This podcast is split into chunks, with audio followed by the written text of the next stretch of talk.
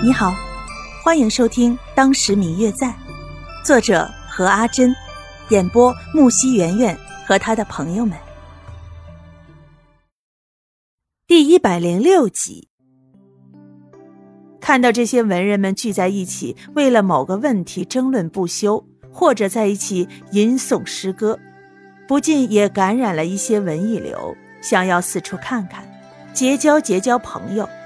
当下便与刘敏攀谈起来，三人在一起交谈甚欢。这位刘公子举止优雅，谈吐幽默，看得出来是一个饱读诗书的人。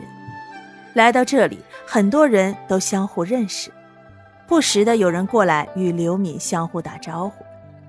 两人见刘敏还有不少的朋友在，自己在一旁也不便打扰，便准备起身告辞。约定下一次聚会见上一面。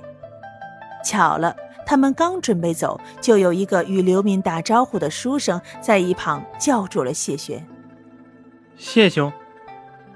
谢轩听见有人叫自己，回头一看，却没想到这个人竟是相识。看到这个人，谢轩也有些惊讶。李兄，还真是谢兄啊！我还以为自己认错人了呢。那个姓李的男子看见谢兄，似乎显得很高兴，一把拉住他，非要去喝一杯叙旧。谢轩看着他，有些为难。李兄，不，我今日是和朋友一起来的。那有什么关系？朋友多在一起才有趣嘛。那人看了白清九一眼，依然坚持要邀请谢轩一起去聚聚。说完，还一把拉过白清九。再说了，这位朋友一起来，不也是多了一个朋友吗？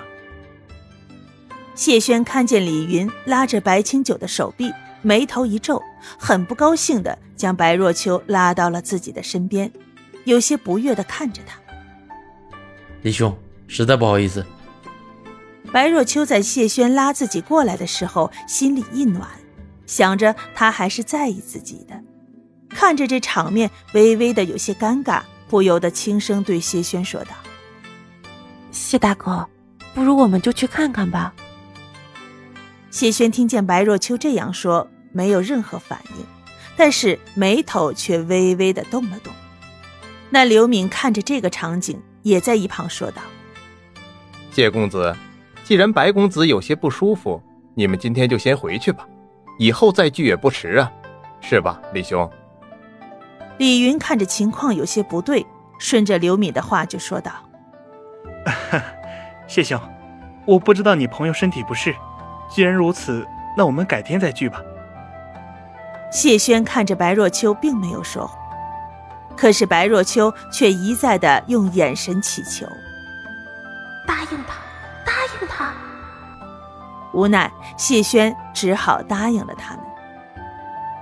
那位李云看见谢轩答应了，不免有些高兴，对他说：“谢兄，今日黄公子也在这里，你们关系这么好，这么久没见，一定会很高兴的。”谢轩走在一旁，听见李云说着，突然全身就打了一个激灵。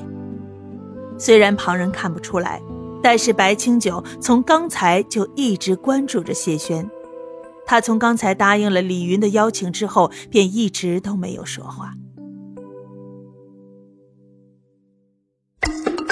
嗯嗯，我最亲爱的小耳朵，本集已播讲完毕，感谢您的收听。如果你喜欢这本书，欢迎您多多的点赞、评论、订阅和转发哟。当然，也可以在评论区留言，我会在评论区与大家交流互动的。喜欢这本书，就给他点个赞吧。你的点赞和评论是我们创作最大的动力，感谢您的收听。